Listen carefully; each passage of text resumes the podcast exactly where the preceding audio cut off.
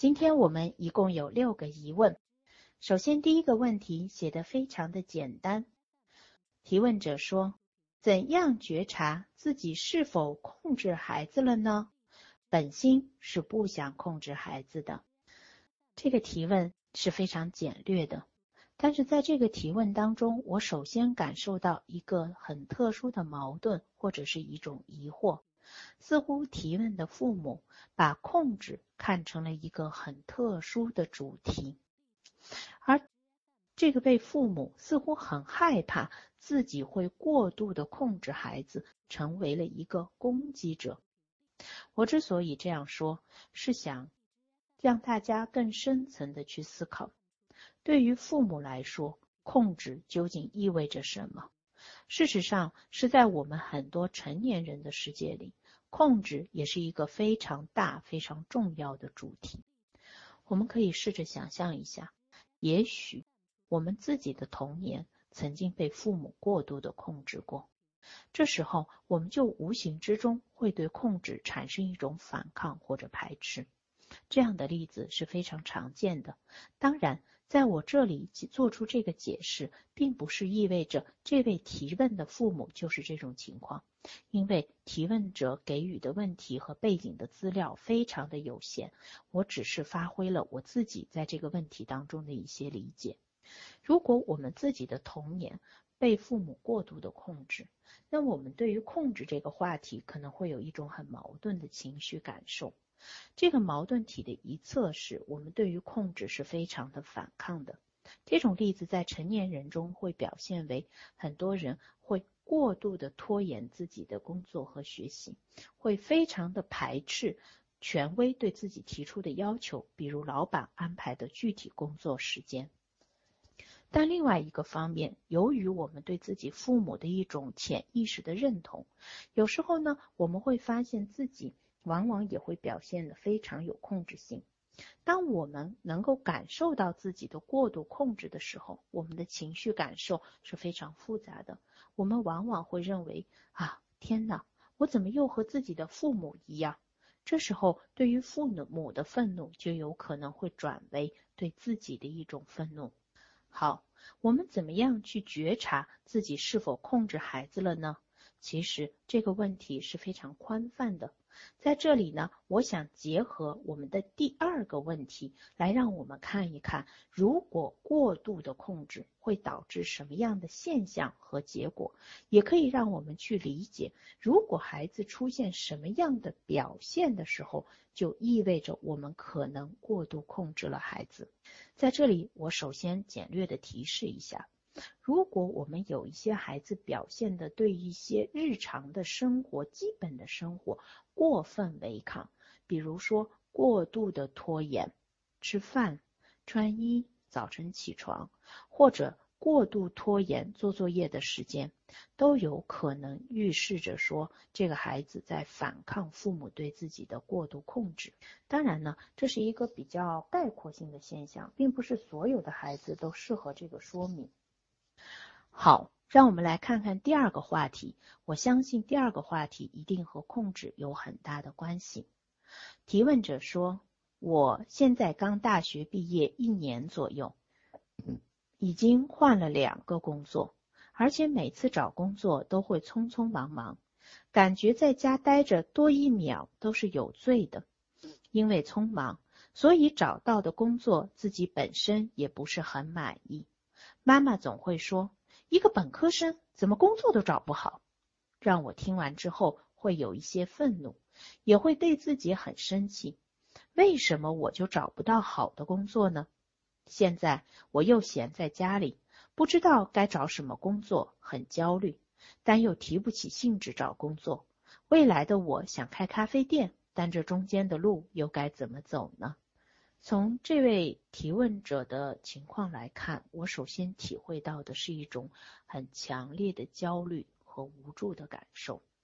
这种焦虑和无助，我猜想是源自于说，呃，这这位提问者深切的体会到，我没有为自己而生活，我没有为自己在工作，生活、工作都不是属于我的。所以呢，在这里可能会有一个问题，那么生活和工作，在一个已经大学毕业的成年人这里，究竟是属于谁的呢？我猜想，有可能是属于我们的父母了。当然，这只是我的一个猜想。我为什么会这样说呢？是因为这位提问者提到说，我在家里多待一秒都是有罪的。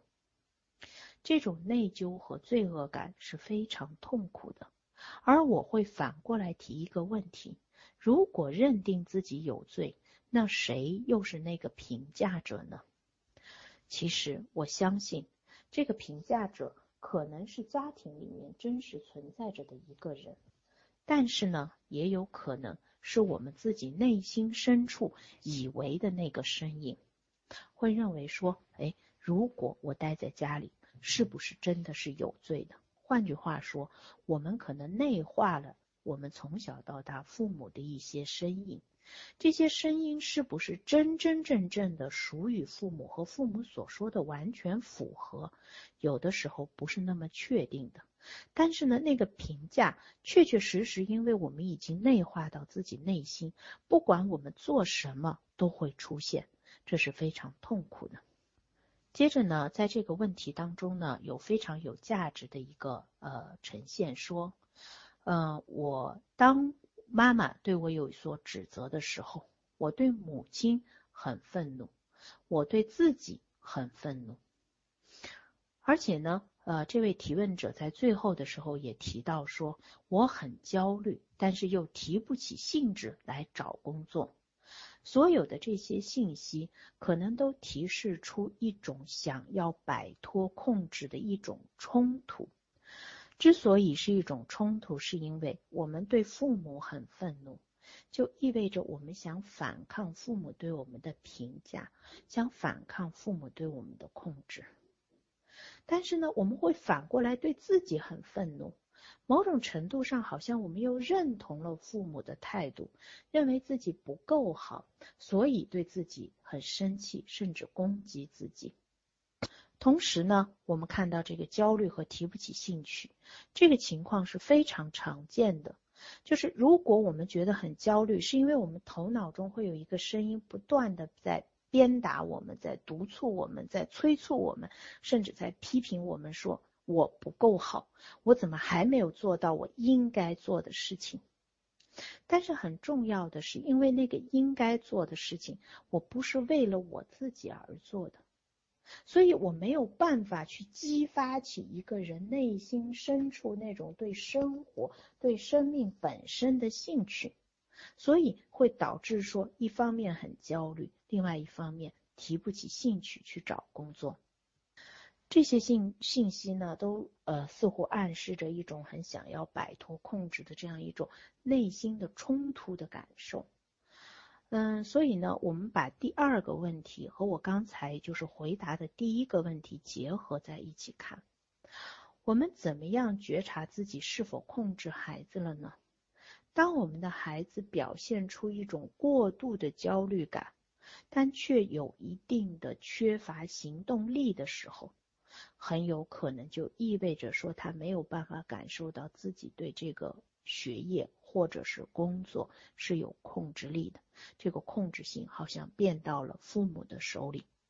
好，我在这个地方呢，需要再一次很认真的说明这一点，说明我在之前的每一次微课中都提到过，就是我非常的感谢大家对我的信任，会提这些很很好的，真的非常值得讨论的问题来给到我们的微课。同时呢，非常感谢，就是大家这种信任，就是觉得我是可以提供一些参考的信息的。但是我在这里需要说明的一点是说，嗯，在我们的咨询室里，当我是一个咨询师的时候，我的很多的理解是不断的可以和我的来访者是确认的，因为。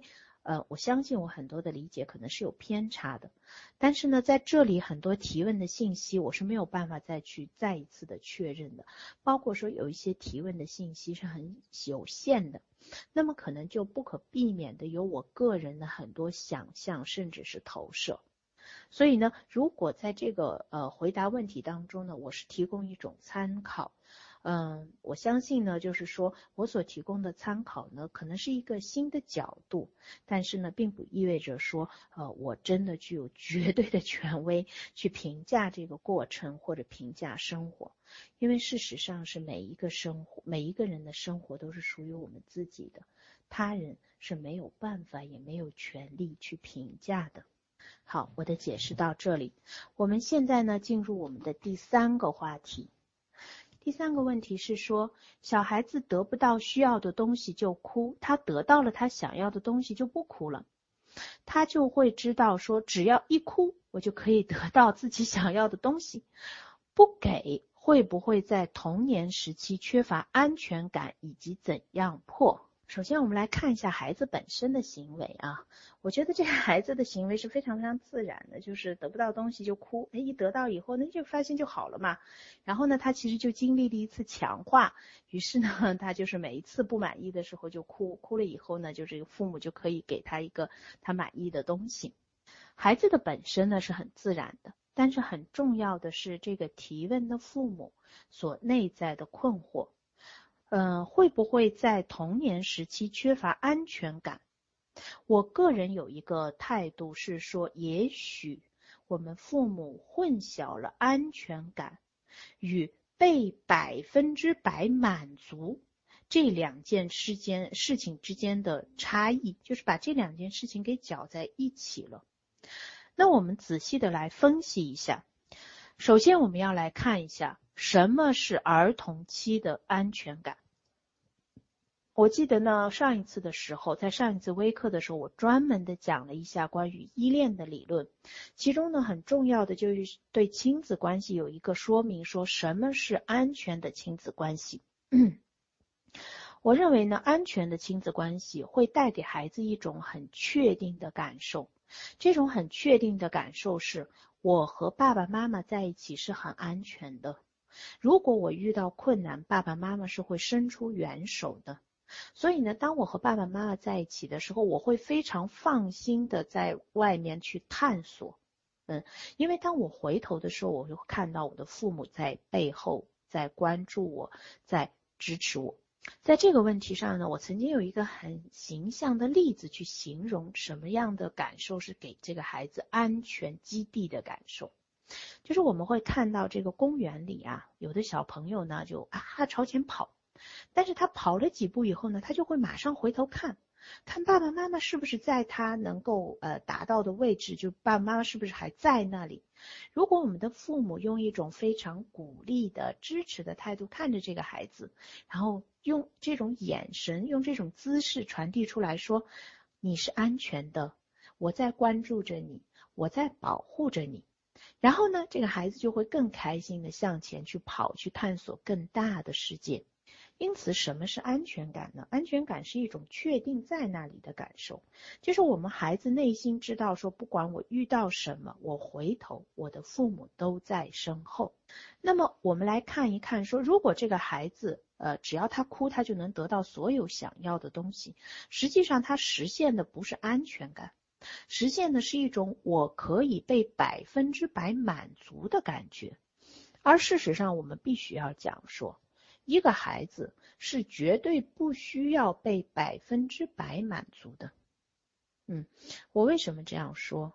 是因为在这个真实而现实的世界里面，没有任何一个人是可以被百分之百的满足的。我们可以感受到一些幸福和满足，同时我们也能够接受生活的不够完美，我们能够接受很多的挫败，这是一个健康的心理状态所必须能够承担的。当然呢，呃，在我的现实生活当中，在我的工作当中，我也确实看到有很多的父母会倾向于百分之百的满足我们的孩子，就好像说这个孩子呢，呃，如果啊，他想要什么得不到，父母会比他更痛苦。我有一个猜想，但是这是非常我个人化的猜想，就是在这个需求当中呈现的是父母的一种需要，就是父母感受到说，我非常渴望一种被百分之百满足的感觉。但是因为可能在我的经历当中，我不能被百分之百满足，所以我就希望我的孩子被百分之百的满足。那我在这里呢，就必须要强调一下，一个百分之百被满足的孩子有什么可怕的后果？首先，第一个，他不可能被百分之百的满足；第二个呢，这个孩子就可能出现一个界限的问题，就是他没有办法体会到说，呃，这个。我是有界限的，别人是有界限，因为这个世界都属于他，他想要就是可以得到，所以他没有办法建立一个基本的界限感，甚至会倾向于自我中心，所以在这种情况下呢，对于他今后的人际交往是非常不利的。第二个来说呢，这个孩子可能会丧失一种对生活的期望和动力。为什么这样说？大家可以想象，如果一个孩子感受到说，呃。我是需要通过自己的更多的努力去获得更大的快乐的，而不是说我一哭，父母就给我满足，这样的一种呃比较简单的快乐，而是我可以体会到更多的就是我付出努力后得到的这种成就感，嗯，所以呢，百分之百的满足可能就会抹杀一个孩子自我追求成就的这样一种生活的动力。反而对孩子的整个发展是绝对没有好处的。好，我们进入下一个话题。第四个问题，家长的知识面不是很大，不能带孩子去接触更多的东西，又想让孩子好好的学习，这时候孩子就会说：学学学，我还能玩吗？如果尊重他的选择，就是玩；不尊重，就是我们两个人在不断的争辩。难道就让他玩吗？学习怎么办呢？他的学习真的很差，呃，非常感谢啊，就是这个是一个非常生动的例子。那么这个里面呢有很多的点，呃是非常值得我们去分析或者讨论的。首先我想说的第一个问题是，家长的知识面和我们的孩子的学习之间，我认为并没有必然的联系。呃，因为这个呃提问的父母说。家长的知识面不是很大，不能带孩子去接触更多的东西。事实上，我们应该帮助孩子去学习，说他可以走到要比我们父母更远的地方。每一个孩子都应该比我们的父母走得更远，因为我相信这是我们整个人类物种发展所需要的一种力量。具体一点来讲，即使我们父母的知识面不能打紧，但是我相信这个是现在的社会有很多的书，有博物馆，有老师，有很多的社团活动，所有的这些都会带给孩子全新的一个世界，而这些世界是不需要我们的父母去带着他看的。我相信这个孩子是可以自己去追求的。当然，我有一点小的猜想是说，当我们感受到自己的知识面不广的时候，是不是会作为父母，我们会有一些些的不自信？嗯，所以呢，这就带来的第二个部分的话题就是，作为父母，即使我们今后有一天一定会比我们孩子知道的少，但是这并不等于我们不可以建立权威。事实上呢，在我个人的这个亲子关系和父母养育的态度当中，我非常的强调，父母应该建立一种权威，明确的告诉孩子他应该做什么，不应该做什么。同时呢，我也很想在这个问题里讨论一个话题：什么是尊重？我个人认为，尊重就是两个人都有自己的想法。我们允许对方和我想的不一样，但是呢，我们最终要能够选择一个大家都接受的方式来达成一种协议。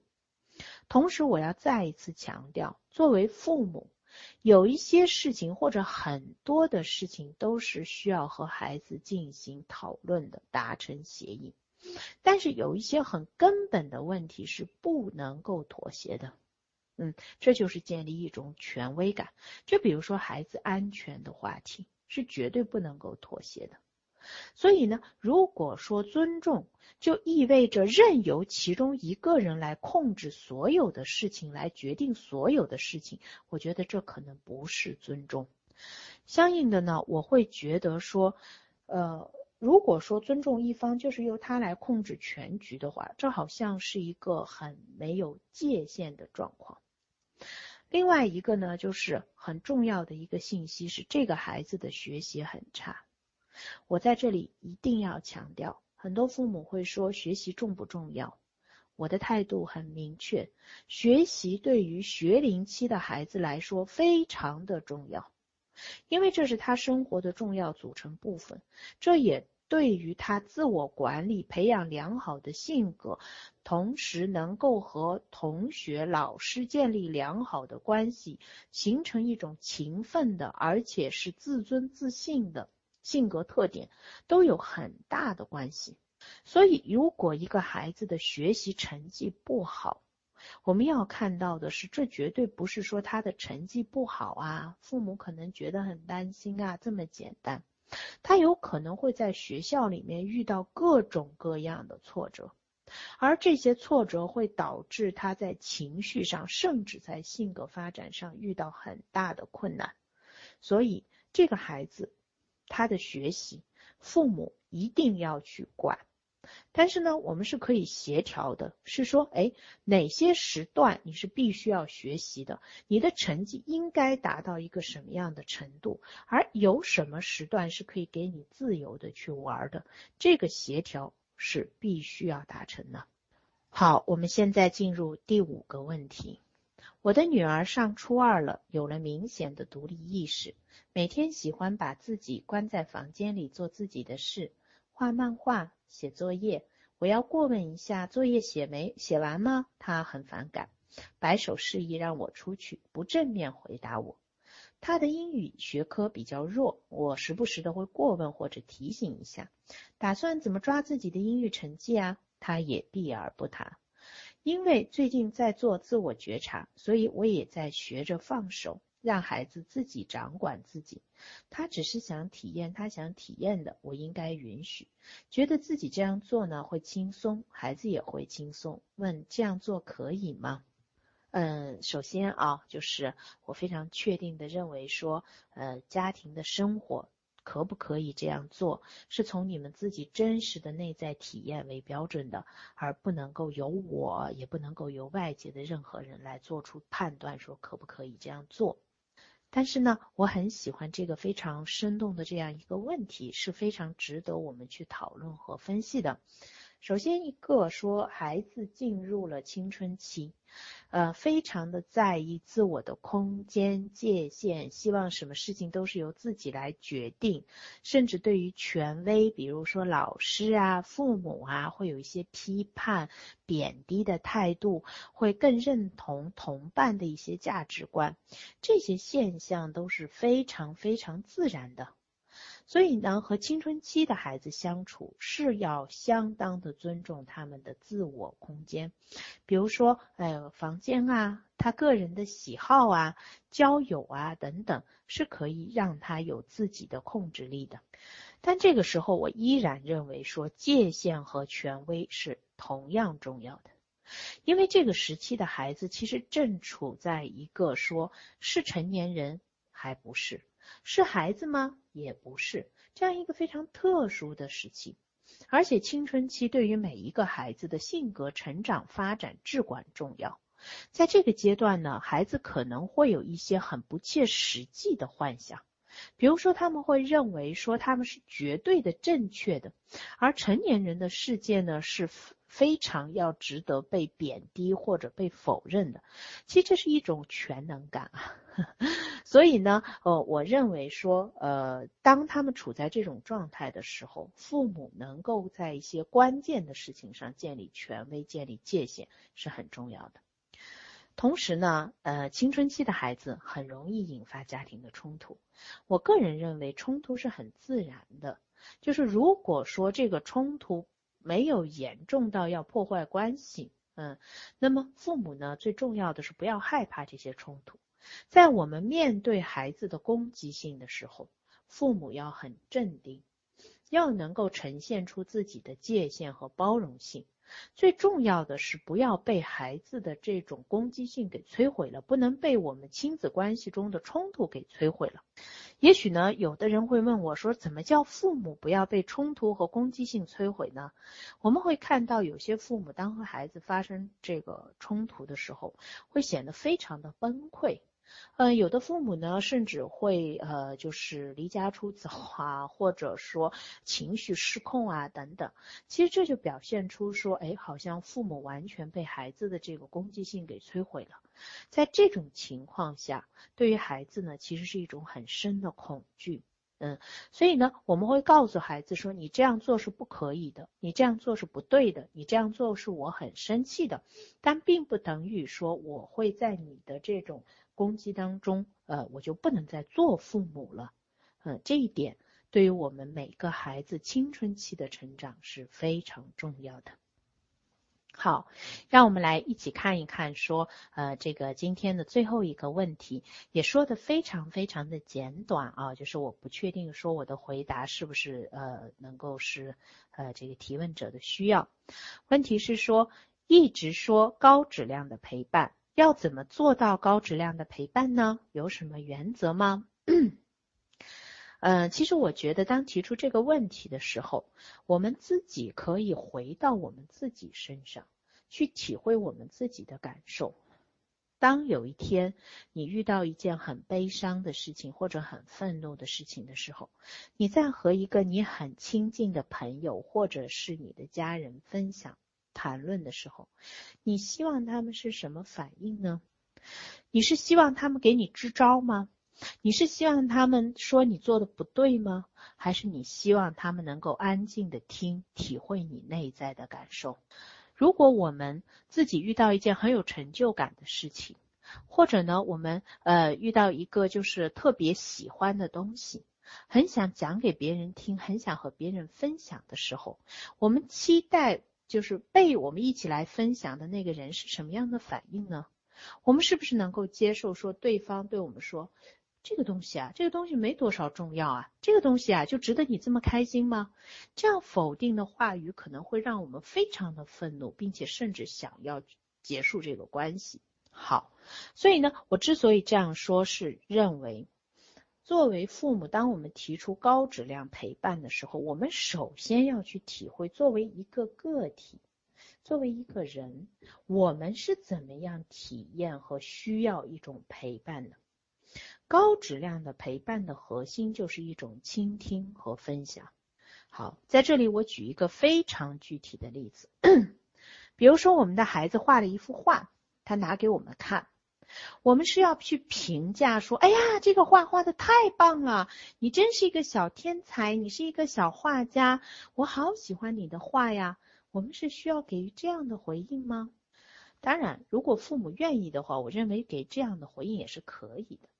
但是呢，如果我们换一个角度，我们不评价，不论这个孩子画了什么，我们都不评价，我们只是可以坐下来问我们的孩子说，哎。你这个里面画的是什么呀？为什么这一块的颜色用的是这个颜色，另外一边是用的另外的颜色？哎，这个孩子今天把这个大太阳画成了绿色，而不是红色，是为什么呢？这个时候，我们就开启了一个和孩子共同分享、倾听孩子内心世界的一扇门。而我们的这些问题，我们那种关注的态度，一种我们可以把自己的很多事情先放在一边，和孩子在一起的态度，就是一种高质量的陪伴。甚至我们可以跟孩子说：“哦，你这幅画很有意思哎，我很我觉得很好，我可以在旁边用另外一张画和你一起画一个故事吗？”就是你已经画了前面一半，我可以在里面再加一些内容吗？你允许我在你的画里画吗？还是说我想可以在旁边画？然后当我们画了一部分之后，我们这个孩子又可以再接着这个画继续下去啊？我觉得这个时候你和这个孩子的分享就上到了另外一个更高的平台，因为那就代表着说你们彼此倾听，共同分享。互相陪伴。好，今天的分享就到这里，感谢大家的收听。同时，非常感谢这些很信任我的父母提供的这些非常有意义的问题。